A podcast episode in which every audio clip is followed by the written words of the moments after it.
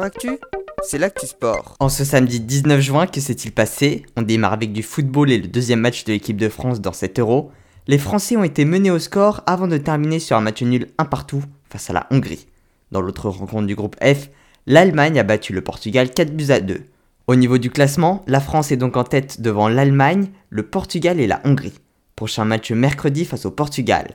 En ce qui concerne les autres résultats, l'Écosse a tenu tête aux Anglais dans le groupe D, match nul 0-0.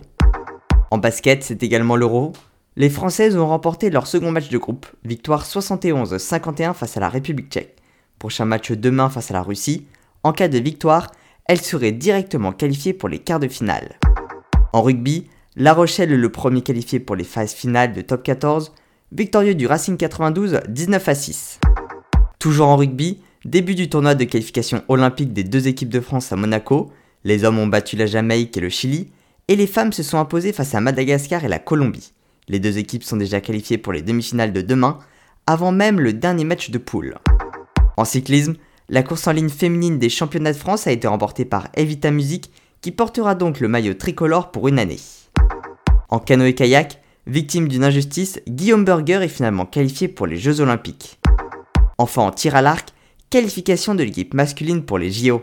Voilà pour les actualités du jour, à demain dans Sport Actif.